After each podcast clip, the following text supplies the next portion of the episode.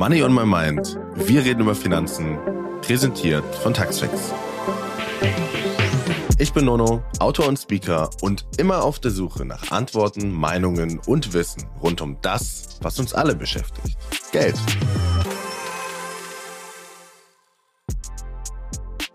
Als ich angefangen habe, mein Geld zu investieren, habe ich sehr, sehr viel einfach in ja, mir bekannte Unternehmen, also in sogenannte Einzelaktien gesteckt. Und dass die dann auch sehr, sehr viel Risiko mit sich bringen, das habe ich dann irgendwann auch gemerkt. Denn wer an der Börse investiert, muss immer auf Schwankungen eingestellt sein. Das führt zu Unsicherheiten, besonders bei Anfängern und Anfängerinnen. Meine heutige Gästin ist schon länger keine Anfängerin mehr, aber erinnert sich noch ganz gut in ihren Einstieg in die Finanzwelt. Diana zu Löwen ist als Mode- und Lifestyle-Influencerin bekannt geworden. Heute treiben sie aber vor allem Themen rund um Politik und Finanzen an. Mit Raw Ventures investiert sie mittlerweile selbst in Startups und macht jungen Menschen Mut, finanziell unabhängig zu sein. Wir sprechen in dieser Folge über Dianas Einstieg an der Börse, über ihre persönlichen Fehler und darüber, was sie aus ihnen gelernt hat. Hi Diana, schön, dass du dir die Zeit genommen hast. Schön, dass du heute da bist. Herzlich willkommen. Danke dir. Ja, ich freue mich voll, dass wir heute über eins meiner ja, Lieblingsthemen quatschen. Also wir werden ja ganz viel über Finanzen reden und ich bin sehr gespannt, welche Fragen du schon ähm, für mich bereit hast. Bevor wir genau zum Thema Finanzen, Geld, Money, investieren kommen, ähm, fangen wir immer mit einer persönlichen Frage an. Wie bist du denn mit Geld aufgewachsen? Mhm. Also ich bin gar nicht so in dieser Startup-Welt aufgewachsen, wo ich mich ja jetzt auch viel aufhalte. Ich ähm, ja bin so ein klassisches, sagen wir mal, Beamtenkind. Also meine Eltern waren beide Beamte und haben mir vor allem immer mitgegeben, du musst dein Geld sparen. Also das war immer so die Grundregel von meinen Eltern und die haben sich auch gar nicht mit Aktien, ETFs oder irgendwas befasst, wenn eher mal so ein Bausparvertrag oder so. Und deswegen habe ich so finanziell von meinen Eltern gar nicht so viel gelernt, sondern habe mir das eher so selbst beigebracht, weil ich dann irgendwann auch so gemerkt habe, dass dieses nur Sparen ähm, ja einfach eine Zeit lang auch natürlich dann nicht so für uns junge Menschen funktioniert hat. Du hattest, glaube ich, mal gesagt, das habe ich in der, äh, in der Vorbereitung gelesen, dass deine Eltern, deine Familie dann auch auf jeden Fall sehr risikoavers ist. Hast du das quasi mitgenommen? Musstest du, also diese, diese Einstellung hast du die mitgenommen? Musstest du dir die abtrainieren oder ist die immer noch genauso da oder wie gehst du da jetzt mit deinen Investments um?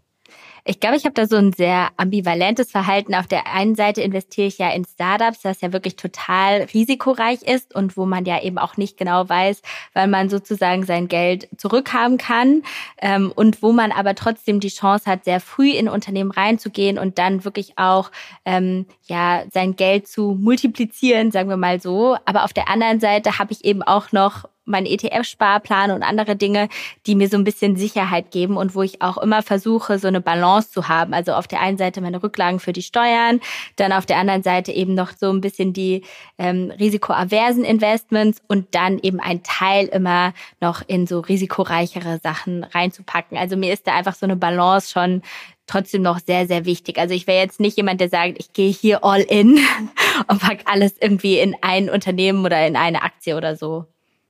Magst du einmal vielleicht, ähm, also du hast gesagt ETFs, dann Startups, vielleicht einmal, bevor wir dann ja. reingehen in die einzelnen Themen. Also in was investierst du und vielleicht auch, wie ist das Verhältnis, in was am meisten? Ja, also ich glaube, man tastet sich da ja auch immer so ein bisschen Stück für Stück ran. Ich habe ja gesagt, meine Eltern haben mir das nie so richtig mitgegeben und ich habe dann eher durch mein Netzwerk immer mehr über das Investieren gelernt und habe dann auch Stück für Stück verstanden, dass es zum Beispiel natürlich sinnvoll ist, in Aktien und ETFs zu investieren. Und das war wirklich so meine erste Berührung ähm, mit dem Investieren. Damals habe ich Wann das noch sozusagen, ähm, das war so vor fünf, sechs Jahren ungefähr. Also mhm. da war ich so 22 und damals war das noch mit meinem Bankberater so ganz klassisch, weil man irgendwie doch noch dem Bankberater oder ich dem damals sozusagen auch mehr vertraut habe, aber dann auch irgendwie gemerkt habe, hm, also so richtig wohl fühle ich mich da jetzt nicht und eigentlich ist es auch gar nicht so kompliziert. Und dann habe ich eben angefangen, selbst in Aktien zu investieren und auch dann ähm, in ETFs. Damals muss ich sagen, bin ich so ein bisschen naiv reingegangen. Ich wusste gar nicht so genau, was ETFs eigentlich sind, sondern habe erst nur in Aktien investiert aber dann wirklich vor so drei Jahren eben auch immer einen Teil in ETFs angelegt. Und das war natürlich vor fünf, sechs Jahren auch ein ganz guter Zeitpunkt ähm, noch so zum Starten und auch wirklich, ja, ich meine, es gibt, wie sagt man, es ist natürlich immer gut, je früher man anfängt, desto besser, weil dann ähm, macht man natürlich vielleicht auch mal den ein oder anderen Fehler, aber man lernt ja auch immer dazu. Und dann habe ich eben auch vor fünf Jahren in mein erstes Startup investiert ähm, und dann habe ich auch noch vor zwei Jahren in eine Immobilie investiert. Ähm, deswegen würde ich sagen, bin ich sehr, sehr breit aufgestellt. Ähm, aber was bei mir immer ganz, ganz wichtig ist, würde ich sagen, ist das Preis-Leistungs-Verhältnis. Also, dass ich, egal ob es um Startups geht, um Immobilien oder selbst wenn ich jetzt mal wieder vielleicht in einzelne Aktie investieren würde, dass ich mir eben immer angucke, finde ich den Preis fair. Ja, Okay. Und ähm, ursprünglich, was hat dich dazu bewegt? Also wie bist du überhaupt dazu gekommen, dich mit dem Investieren dann zu beschäftigen, wenn das, wie du ja auch gesagt hast, gar nicht so ein Thema war in der Familie und Co. Also meine Eltern haben mir schon immer so ein bisschen natürlich auch mitgegeben, wie gesagt, dass ihnen so Sicherheit wichtig ist und dass ähm, sie sich auch natürlich Gedanken um meine Zukunft machen. Ähm, und als Selbstständige hat man natürlich eben auch keinen Anspruch jetzt auf eine gesetzliche Rente.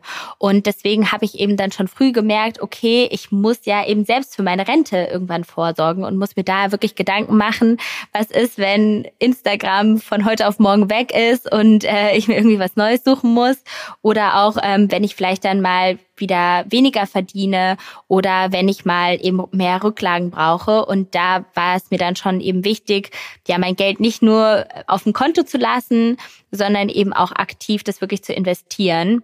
Ähm, einfach wirklich um so eine ja, Altersvorsorge zu haben. Und ähm, dafür finde ich eben sozusagen jetzt ein ETF-Sparplan oder so auch immer noch am bequemsten. So, da kann man auch am besten, sagen wir, mit äh, nachts schlafen, weil das nicht von heute auf morgen äh, total einbricht oder so. Ähm, und das war wirklich das, ähm, ja, mit dem Hintergedanken einfach irgendwann, wenn ich eine Oma bin, habe ich dann so eine Altersvorsorge. Und das gleiche ist tatsächlich auch noch mit meiner Immobilie, also mit meiner Wohnung. Da wohne ich ja auch aktuell drin, dass ich so denke, okay, wenn ich irgendwann 70 bin und äh, vielleicht im Rollstuhl sitze oder ähm, keine Ahnung, dann habe ich eine Wohnung, ähm, wo ich einfach drin leben kann, die ich dann eben abbezahlt habe. Und das gibt mir einfach Sicherheit. Ja, und ähm, als du ganz, ganz am Anfang angefangen hast, was waren so deine größten, ja, Hürden, Bedenken? Oft denkt man ja, es ist vielleicht viel komplizierter, als es eigentlich ist. Man weiß nicht so richtig, wo man anfangen soll. Wie war das bei dir damals? Also das äh, sehe ich auf jeden Fall so, gerade wenn man auch ähm, damit anfängt und das, wie gesagt, nicht von den Eltern vielleicht mitgegeben bekommt, weil Eltern, würde ich sagen, sind ja oft noch so Menschen, denen man vertraut, dass man auch gerade oft an die falschen Leute gerät, die einem sagen, ja, ich weiß, wie das geht, ich weiß, wie du das ganz schnell verdoppeln kannst, dein Investment oder so. Und dass man da auch so ein bisschen lernt, bei sich zu bleiben, sich selbst ein bisschen informiert, mhm. aber auch erstmal sich so Fragen stellt. Erstens, wie viel Geld kann ich denn jeden Monat anlegen? Wie viel will ich denn anlegen? welcher Risikotyp bin ich eben und auch wie lange ist mein Anlagehorizont? Das sind wirklich wichtige Fragen, wenn man sich eben mit dem Thema befasst, weil dann kann man auch so ein bisschen überlegen, welches Investment macht für einen eben Sinn und was passt vielleicht dann doch nicht so gut zu einem. Was war denn dein allererstes Investment und ähm, wie viel hast du investiert? Weißt du das noch? Ich glaube, ich habe wirklich damals ähm, so ganz basic diese Strategie gemacht, wenn es um Aktien geht, dass ich dachte, okay, was ist denn so um mich herum und was benutze ich denn? Und dann habe ich damals eben viel in Tech-Aktien investiert, weil ich natürlich selbst damals auch schon Content Creator war und ich dachte, okay, YouTube, Google, ich meine, ich benutze diese Tools jeden Tag, ähm, genauso auch wie ein Apple und äh, habe eben auch viel in Tech-Aktien investiert, weil ich einfach die selbst genutzt habe. Und ja, das war eigentlich so das, das allererste. Und dann habe ich mich Stück für Stück sozusagen ähm, auch mit anderen Themen ein bisschen befasst und dann auch noch in andere Aktien investiert. Aber wie gesagt, auch dann mehr das Thema Sparplan oder ETFs, weil man da ja einfach ein viel breit gestreuteres Portfolio hat. Und auch in Zeiten wie jetzt zum Beispiel würde ich mir gar nicht anmaßen wollen, zu wissen, wie sich der Markt entwickelt oder welches Unternehmen jetzt ähm, 10x geht oder so. Und ich glaube, dass ist eben dann auch nochmal ein gutes Learning vielleicht auch für einige gewesen, zu merken, ähm, dass es eben mit einzelnen Aktien doch sehr risikoreich ist und deswegen ist so ein ETF-Sparplan vielleicht dann doch so ein bisschen ähm, sicherer. Aber als ich eben angefangen habe mit dem Investieren, da waren natürlich auch die Märkte noch anders. Also ähm, es wird natürlich auch hoffentlich oder bis jetzt war es immer so, dass es wieder nach oben geht. Aber ähm, deswegen ist die Zeit jetzt natürlich auch nochmal ein gutes Learning, um so ein bisschen sein Verhalten zu reflektieren und zu schauen, was ist wirklich eben langfristig eine sichere und gute Anlageklasse. Und hast du dich dann auch damals schon sehr, sehr viel mit Freunden dazu ausgetauscht und siehst du auch so ein bisschen, dass das Thema sehr, sehr viel präsenter geworden ist über die Zeit, seit du damit angefangen hast, wie auch jetzt? Wie ist da deine Wahrnehmung? Also ich würde sagen, damals, vor so fünf, sechs Jahren, habe ich noch nicht mit so vielen Leuten darüber geredet. Ähm, ich hatte immer so ein, zwei Bekannte, ähm, mit denen ich mich immer schon austauschen konnte. Aber man hat natürlich gemerkt, dass so zu Corona im Lockdown das wirklich natürlich so ein Riesenthema war. Auch nicht nur ähm, Aktien, ETFs, sondern auch zum Beispiel das Thema Kryptowährungen. Ähm, und natürlich hier in Berlin reden die Leute schon auch mehr darüber, über das Investieren, auch über die Startups, über in Startups investieren. Ähm, und da muss man aber, finde ich, trotzdem auch aufpassen und wirklich auch immer mal wieder so reflektieren, wer bin denn ich eigentlich, was sind so meine Werte? Und sich nicht immer sozusagen von allen so treiben lassen, weil ich glaube, das ist auch wirklich ähm, etwas beim Investieren, dass man wirklich bei seiner Strategie auch bleiben sollte und sich vielleicht nicht schlecht fühlt. Das ist ja irgendwie immer, sagen wir, diese Gier, die ja auch in uns Menschen ist, dass wenn der eine jetzt irgendwie mehr Prozente mit einer Aktie macht, dass man denkt, okay, ich will jetzt irgendwie auch mehr und dass man dann aber auch so ein bisschen manchmal den Fokus vielleicht verliert ähm, und auch manchmal sagt, hey, 8% Rendite im Jahr ist eigentlich schon super. ähm, und die, die vielleicht einmal die 30% gemacht haben, haben vielleicht aber auch schon mal 10% verloren oder so. Also das vergisst man ja auch oder das ähm, lassen ja auch viele dann bei ihren Geschichten aus. Was ist denn deine Strategie, wo du gerade gesagt hast, so ähm, auf die eigene Strategie hören? Also worauf achtest du mhm. und ist es das Gleiche für dich, ob du jetzt in ETFs und Einzelaktien oder zum Beispiel in Startups investierst?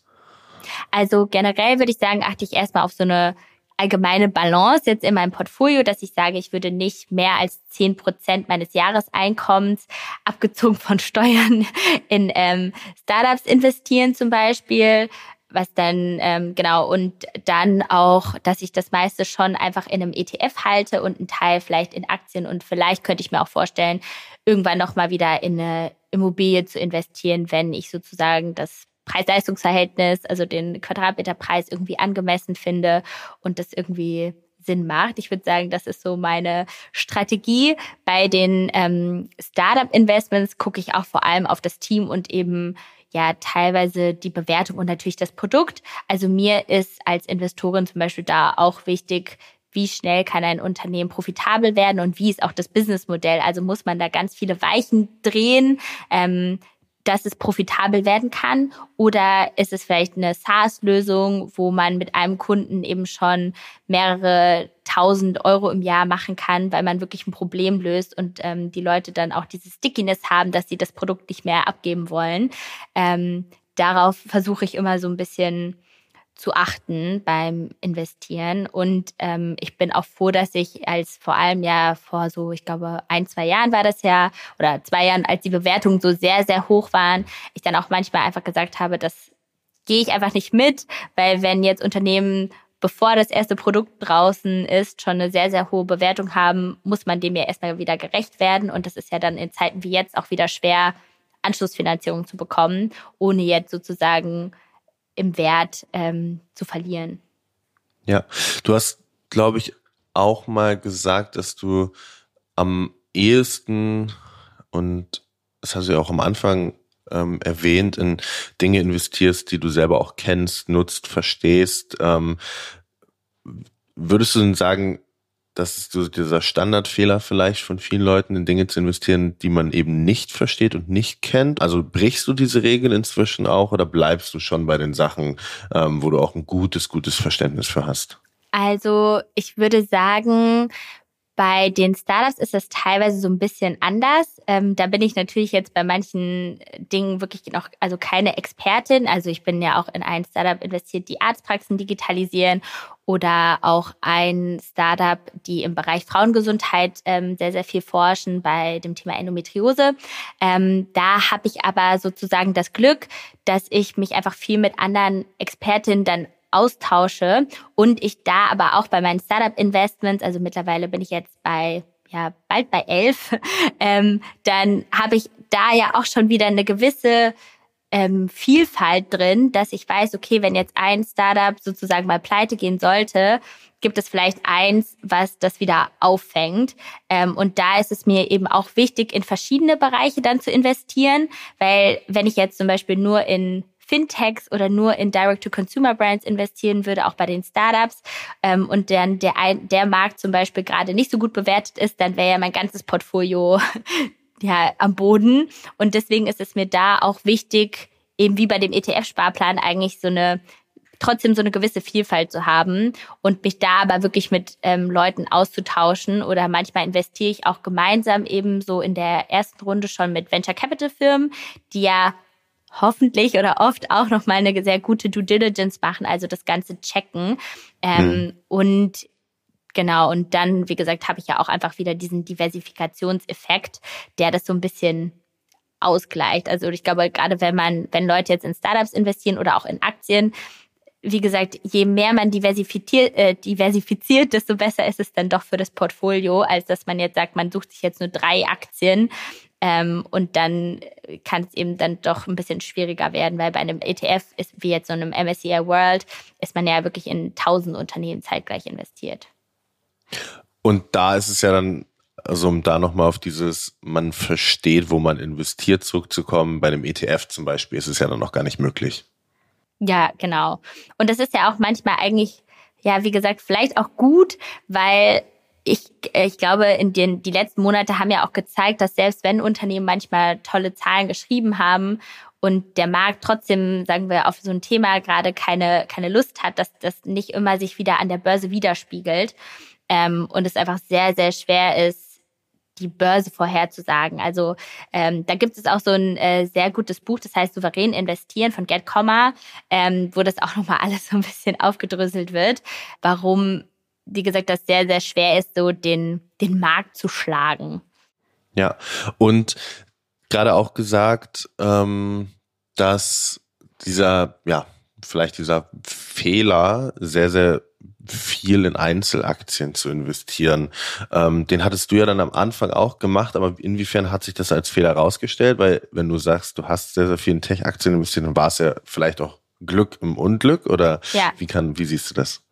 Genau, also ich meine, wenn ich jetzt auf mein Portfolio so generell gucke, ähm, bin ich da eigentlich natürlich trotzdem noch im, im Plus äh, mit allen Werten oder mit einigen, den meisten, aber trotzdem hat man ja auch mal in die eine oder andere Aktie investiert, die dann doch irgendwie ins Minus geraten ist. Klar gleicht sich das dann wieder so ein bisschen aus, aber ich habe dann auch einfach für mich gemerkt, ähm, ja, dass ich mir das selbst sozusagen bei den Aktien nicht mehr so äh, zutraue, eben da so selber zu gucken, ähm, welches Unternehmen will ich da jetzt auswählen, was macht gerade Sinn, weil wie gesagt, man kann das einfach sehr, sehr schwer vorhersagen. Ähm, Im Vergleich zu den Startups zum Beispiel, da kann ich ja auch aktiv beisteuern mehr zum Erfolg. Also bei einigen Startups helfe ich denen im, ähm, sagen wir, im Verkauf, kann ich durch meine Reichweite helfen, ich kann im Hiring helfen äh, und die haben ja dann auch noch mal viel niedrigere Bewertungen. Ähm, aber sozusagen an der Börse kann man eben natürlich auch nicht so einen Einfluss nehmen und da auch schauen, wo sich das hin entwickelt und ähm, deswegen bin ich da sehr, sehr vorsichtig. Also es gibt schon so ein paar Aktien, wo ich sage, okay, das sind so Firmen, ähm, was ich ja jetzt schon genannt habe, wo ich jetzt auch glaube, dass die schon langfristig bestehen werden ähm, und wo ich dann auch mal in Zeiten wie jetzt, wo sozusagen der Markt ähm, ein bisschen niedriger ist, wo es sich dann ja auch mal lohnt, wieder nachzuinvestieren. Aber ich bin da wirklich sehr, sehr ähm, vorsichtig und würde doch lieber das meiste dann eher einfach ähm, in den ETF geben. Du hattest in deiner Community, ich glaube über Instagram neulich mal gefragt, was so die größten Fehler beim Investieren waren, die die Leute dort gemacht hatten. Was waren so die meistgenanntesten? Kannst du dich daran noch erinnern? Ja, also ich glaube, eine Sache, was bei vielen das Problem oder der Fehler ist, dass man wirklich zu spät anfängt oder einfach so eine Angst hat und viele das auch komplett abgeben eben und dann aber ja auch merken, dass sozusagen Leute selbst von irgendwelchen Banken, denen sie vielleicht vertrauen, das ist ja keine Garantie, dass dein Portfolio im Plus ist. Ähm, und Klar, ja. ich glaube, das ist sehr, sehr schade, dass wir das irgendwie auch nie so in der Schule gelernt haben, wie man sich mit dem Thema Finanzen befasst, weil das eben ähm, gar nicht so kompliziert ist, wie man denkt und äh, weil man dann da einfach auch über Jahre hinweg natürlich profitiert. Also je früher man anfängt, dann hat man ja auch eben den Zinseszinseffekt und das lohnt sich dann eben auch, sich ja früh mit dem Thema zu befassen. Also ich würde sagen, das war auf jeden Fall ein Fehler. Der Zinseszins entsteht durch Zinsen, die du als Anleger oder Anlegerin auf deine Zinsen erhältst. Dieser Effekt tritt ein, wenn die Zinserträge direkt reinvestiert und nicht ausgegeben werden. Dadurch wächst das angelegte Kapital sogar exponentiell. Der Effekt greift besonders auf lange Sicht, darum ist es wichtig, früh mit dem Sparen zu beginnen, auch wenn es nur kleine Beträge sind. Nicht umsonst hat Albert Einstein den Zinseszinseffekt als achtes Weltwunder bezeichnet. Normalerweise werden Zinsen einmal pro Jahr ausgezahlt und reinvestiert. Werden sie in kürzeren Abständen ausgezahlt, spricht man von einer unterjährigen Verzinsung. Und auch dieses Thema, sagen wir mal, Preis-Leistung, also dass viele natürlich zum Hochpunkt eingestiegen sind, ähm, was ja auch irgendwie klar oder nicht unbedingt klar ist, aber leider funktionieren ja oft unsere Köpfe so, dass man so denkt, wenn eine Aktie hochgeht, ne, dann wird man wieder gierig und denkt, okay, ich investiere jetzt noch mal nach. Vielleicht geht die dann doch weiter hoch, aber dann ist die Bewertung vielleicht auch gar nicht mehr so fair und realistisch. Und dann ähm, passiert es natürlich leichter, dass sie doch wieder fällt. ähm, und ich glaube, da muss man auch immer so sehr gut sein, sich zu reflektieren und auch ein bisschen mal sagen, okay, vielleicht ist jetzt auch mal genug. so mit manchen äh, Unternehmen und Aktien oder wenn die dann wirklich im Wert ähm, oder wenn man vielleicht auch mit den Werten des Unternehmens auch nicht mehr so ähm, einhergeht oder einfach auch mal wieder was rausnehmen. Das ist ja auch keine, sagen wir, keine Schande, aber oft ist man einfach so gierig und ich glaube, da muss man so eine gesunde Balance finden und eben wirklich auch unterscheiden, was ist jetzt meine Altersvorsorge, weil vielleicht gehe ich mit der nicht so spielerisch und ähm, ja auf so leicht um, als wenn ich sage, ich nehme jetzt mal 1000 Euro und guck, was damit passiert. Das muss man ja. sich, glaube ich, auch immer ein bisschen fragen.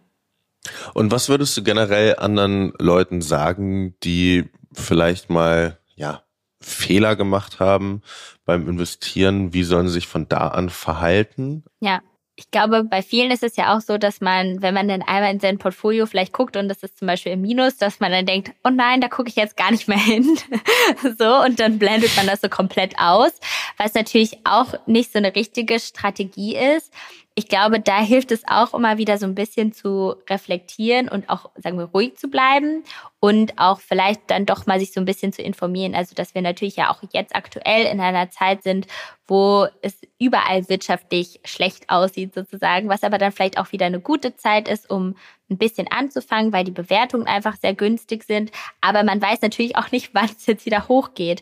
Ähm, ich würde sagen, man sollte nicht so die wie heißt das, Flinte ins Korn werfen, sondern schon auch irgendwie weitermachen und aber wirklich nochmal einfach überlegen, wie viel Risiko will ich denn eingehen und was ist für mich die sicherste Option.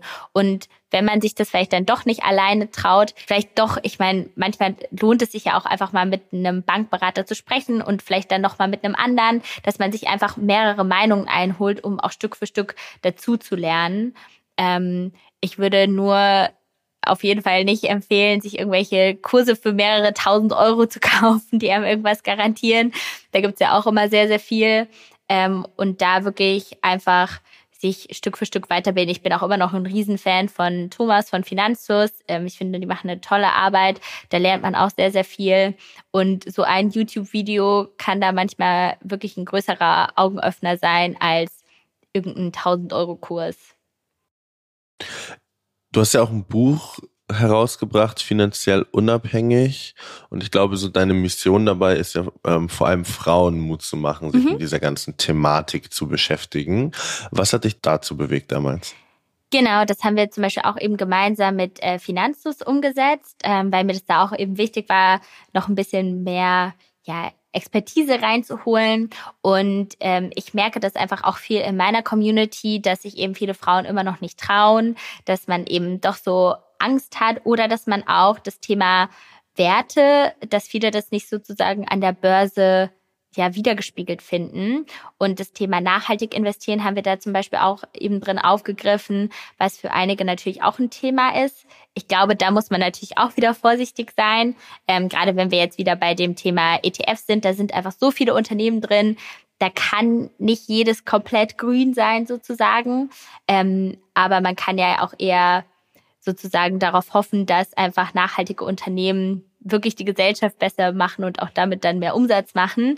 Ähm, das ist einfach eine, eine, schwierige Frage, aber da haben wir eben auch das nochmal so ein bisschen aufgegriffen, auch ein bisschen dieses innerliche Dilemma vielleicht, ähm, was da Lösungen sind. Es gibt ja auch ähm, ESG-zertifizierte ETFs, ähm, also die sich dann eben mit Environmental, Social, Governance ähm, mehr befassen.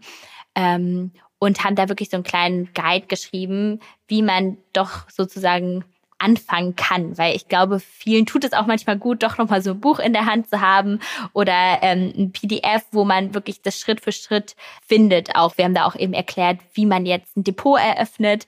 Ähm, das ist natürlich auch eine Frage, wo man schon oft ja manchmal überfordert sein kann, wenn man jetzt erstmal überlegt, bei welchem Broker mache ich das denn eigentlich? Da gibt es ja auch mittlerweile so viele. Und da dann auch so ein bisschen verschiedene vorgestellt und auch gesagt, okay, für wen ist vielleicht der Neo-Broker besser oder wer findet es vielleicht doch besser, das hauptsächlich auch am Desktop in Ruhe zu machen zum Beispiel und was sind auch die Konditionen. Ähm, da haben wir so ein bisschen dieses ganze Basiswissen einfach erklärt oder auch was ist der Zinseszinseffekt oder ähm, wie finde ich jetzt meinen Risikotypen heraus. Mangelnde Finanzkenntnisse sind tatsächlich einer der Hauptgründe, weshalb vor allem Frauen in Sachen Investitionen zurückhaltend sind. Laut der Female Finance Studie vom Bankenverband nennen mehr als die Hälfte der Frauen, die ihr Geld nicht anlegen, dies als Grund. Aber es gibt auch gute Nachrichten. Während 2019 nur 18 Prozent der Frauen in Aktien, Fonds oder andere Wertpapiere investiert haben, liegt diese Zahl mittlerweile bei 30 Prozent. Als beliebteste Investition nannten 63 Prozent der jungen Anlegerinnen ETFs. Was würdest du denn damals mit deinem Wissen von heute anders machen? Ich glaube, es ist auch ein Kapitel in dem Buch.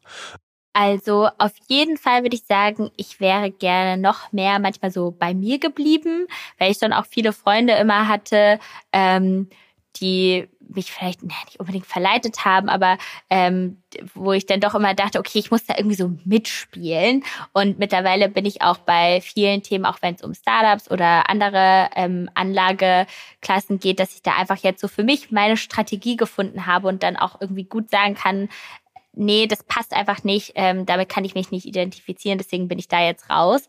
Ähm, ich glaube, das ist auf jeden Fall etwas, was wichtig ist und auch so ein bisschen dieses ähm, genügsam sein. Also zum Beispiel, was mich schon manchmal so ein bisschen ärgert, ich weiß noch, dass ich halt ich habe ja meine Wohnung hier auch renoviert, dass ich da mal dachte, okay, ich nehme jetzt einen Teil von meinen Aktien und verkaufe die. Ähm, das war halt 2021, als natürlich auch viel ähm, sehr hoch war.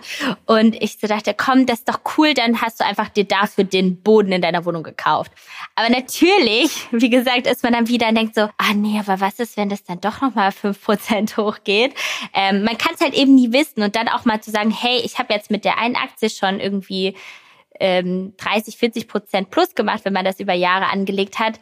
Ich nehme das jetzt mal auch raus und pack das auch in was, ja, wie jetzt meine Wohnung, was ja auch schön ist, wo ich jetzt auch drin, drin lebe, äh, wo sich das ja auch irgendwie lohnt. Also da dann auch mal wieder so ein bisschen ja, so genügsam sein, auch mal sagen, hey, ähm, mir ist es vielleicht langsam eh zu risikoreich, in zu viele Einzelaktien investiert zu sein, da auch einfach mal wieder was, was rausnehmen. Ähm, und dann das wieder so ein bisschen umschiften. Ich glaube, ähm, das ist eben was, äh, was ein gutes Learning war. Aber das Gute ist ja auch, ähm, wir sind ja auch noch jung. Also es wird ja auch, auch jetzt haben wir mal eine Rezession, erleben wir jetzt gerade, das ist irgendwie, ja, ich würde jetzt nicht sagen gut, weil es natürlich auch sehr, sehr viele ähm, Schicksalsschläge mit sich bringt. Aber es ist, glaube ich, für viele junge Menschen, die auch jetzt bald an die Börse gehen oder die jetzt an die Börse gehen, ein gutes Wissensverständnis, was man da jetzt auch im Kopf hat, dass man eben vielleicht dann nicht so ja zu sehr mit einem spielt. Und ich hoffe, dass wenn es jetzt irgendwann mal wieder nach oben geht, dass man vielleicht da trotzdem auch Stück für Stück doch so ein bisschen genügsamer vielleicht auch wird. Mal sehen. Und jetzt vielleicht für alle, die hier zuhören und sich noch nicht so ganz trauen, weil sie immer noch nicht so ganz wissen, was ist so der erste Schritt, wie fange ich an, ähm, was würdest du denen so mit auf den Weg geben? Also ich finde es auch ganz cool bei einigen Brokern oder bei einigen ähm, Depots gibt es auch so Spieldepots. Das heißt, man kann ja auch wirklich ähm, sowas mal testen, dann kann man sich so ein bisschen äh, rantasten und wirklich diese Fragen erstmal so beantworten, wie viel will ich investieren, welcher Risikotyp bin ich? Und wie lange will ich investieren? Und dann sich wirklich auch nochmal einzeln kurz mit dem Thema Aktien und ETS befassen und dann wirklich schauen, was spricht mich jetzt mehr an oder welche Balance will ich auch finden. Also kann ja sein, dass man sagt, okay, ich will schon ein bisschen Risiko gehen, dann kann man ja auch mal in Aktien investieren, ähm, aber auch wirklich gucken, was das ist, ähm, womit man nachts am besten schlafen kann. So, ich glaube, das ist wirklich sehr, sehr wichtig, das immer so ein bisschen im Blick zu behalten. Und ja, je früher, also ich glaube, weil viele fragen immer so, wann ist der richtige Zeitpunkt mit dem Investieren? Der war halt schon immer vor ja, ein paar, ja, okay. Ja, aktuell ist natürlich ein bisschen schwieriger, als jetzt, wie gesagt, sehr, im, äh, sehr hoch war. Aber ich würde sagen, es, es gibt nicht so den richtigen Zeitpunkt, weil wenn man jetzt zum Beispiel auch einen Sparplan hat, wo man jeden Monat 25 Euro einzahlt, dann nimmt man ja jede Phase mit. Dann nimmt man halt die Downs mit, aber dann nimmt man auch wieder die Hochphasen mit und dann gleicht sich das sozusagen ja auch aus. Deswegen ist es schon, also einfach jetzt anfangen. ja, Time in the Market beats Time in the Market. Das ist, glaube ich, das Stichwort. Cool. Ähm, eine letzte Frage. Wir haben ja mit etwas Persönlichem angefangen, um vielleicht auch mit etwas Persönlichem aufzuhören. Wie definierst du denn Reichtum für dich? Mm, ich glaube, es ist schon ein schönes Gefühl, wenn man sich keine Sorgen um Geld machen muss.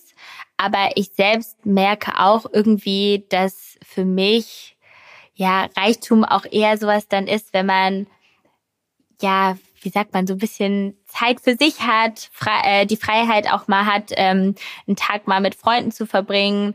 Und ich bin wirklich jetzt nicht so jemand, der sagt, mein Leben ist glücklich, wenn ich die Yacht äh, am Strand von Ibiza habe oder so. Also so materielle Dinge, ähm, das gibt mir eigentlich nicht so viel. Meine Wohnung ist natürlich auch was, wo ich sage, das ist einfach so was, ein, ein Luxus, den ich mir gönnen konnte, ähm, um auch eine gewisse Sicherheit zu haben. Und das ist irgendwie auch ja eine Form von Reichtum natürlich. Ähm, also, also würde ich schon Peace sagen, of Mind quasi. Ja, so eine finanzielle Sicherheit irgendwie, dass man so weiß, man ist so auf der richtigen Bahn und man sorgt aber auch irgendwie so ein bisschen vor. Ähm, aber so diesen, sagen wir, klassischen oder wie man oft Reichtum sieht, also wie es ja auch oft nach außen getragen wird, jetzt mit ganz vielen Designertaschen und Logos oder so, das ist auf jeden Fall jetzt nicht das für mich, was mir wichtig ist. Vielleicht auch nochmal dazu, weil ich ja auch in Startups investiere und viele Leute immer denken, man macht das dann immer als so Plan, um reich zu werden oder so. Ähm, aber viele Leute vergessen ja eben, wie gesagt, wie risikoreich das auch ist. Und mir geht's auch eher darum, dass ich auch ja mit meinen finanziellen Mitteln Gründerinnen unterstützen kann. Also zum Beispiel jetzt die Frauen, die da im Bereich Endometriose forschen. Ähm, das finde ich einfach so, so ein wichtiges Thema. Und wenn da sozusagen auch von der Politik nicht so viel kommt oder ähm, wenn da generell nicht so viel passiert, finde ich es eben auch toll, wenn es Gründerinnen gibt, die dazu schon Wissen angeeignet haben und wirklich dann vielleicht auch das Leben von Frauen verbessern können. Das Gleiche ist auch bei Ohia, das ist so ein Meditationsstudio, auch investiert. Das ist zum Beispiel jetzt kein Case, wo man jetzt sagen wir so ein 10x zurückbekommt, aber ich finde es einfach cool, dass mein Geld sozusagen irgendwo wirkt, wo jetzt Leute hingehen und meditieren und Yoga machen und irgendwie eine schöne Zeit haben. Ähm, Und das finde ich, glaube ich, auch wichtig, manchmal zu verinnerlichen, dass man ja auch, dass ja Geld auch eine Wirkung eben hat. Ähm, und dass es ja auch gut ist, sagen wir, wenn das so im Umlauf ist. Und wenn ich das gerade halt nicht brauche, weil, wie gesagt, ich gebe das dann gerne auch Gründerin, als dass ich mir jetzt davon, weiß ich nicht, was kaufe, finde ich das irgendwie auch total schön. Und das erfüllt einen dann ja auch. Sehr schön. Diana, vielen Dank. Vielen Dank für deine Zeit. Es war ein sehr schönes Gespräch. Danke dir. Danke dir. Das war die Folge zum Thema, wie wir mutig mit dem Investieren starten können. Ich habe von Diana heute auf jeden Fall mitgenommen, dass man sich nicht anmaßen sollte, den Markt zu schlagen, also immer nur in Einzelaktien zu investieren und dass sie zum Beispiel damals, als sie vermehrt in Einzelaktien, in Tech-Aktien investiert hat, vielleicht auch einfach ganz, ganz viel Glück gehabt hat. Außerdem habe ich mitgenommen, dass man dranbleiben sollte, wenn es auch mal nicht so gut läuft und sich auch immer weiterbilden sollte. Und zu guter Letzt fand ich es spannend, wie Diana gesagt hat, dass sie nun etwas genügsamer sein will und öfter auch mal etwas rausnehmen will, also Gewinne realisieren will. Wenn du mehr zum Thema Steuern erfahren möchtest, findest du den Link zum Taxfix-Ratgeber in den Shownotes. Und wie immer freue ich mich, wenn dir Money on My Mind gefällt und du eine Bewertung hinterlässt. Du kannst den Podcast gerne auch auf der Plattform deiner Wahl abonnieren, damit zukünftig keine Folge verpasst. Ciao und bis bald.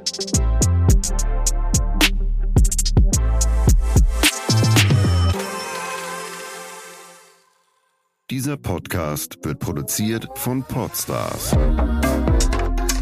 bei OMR.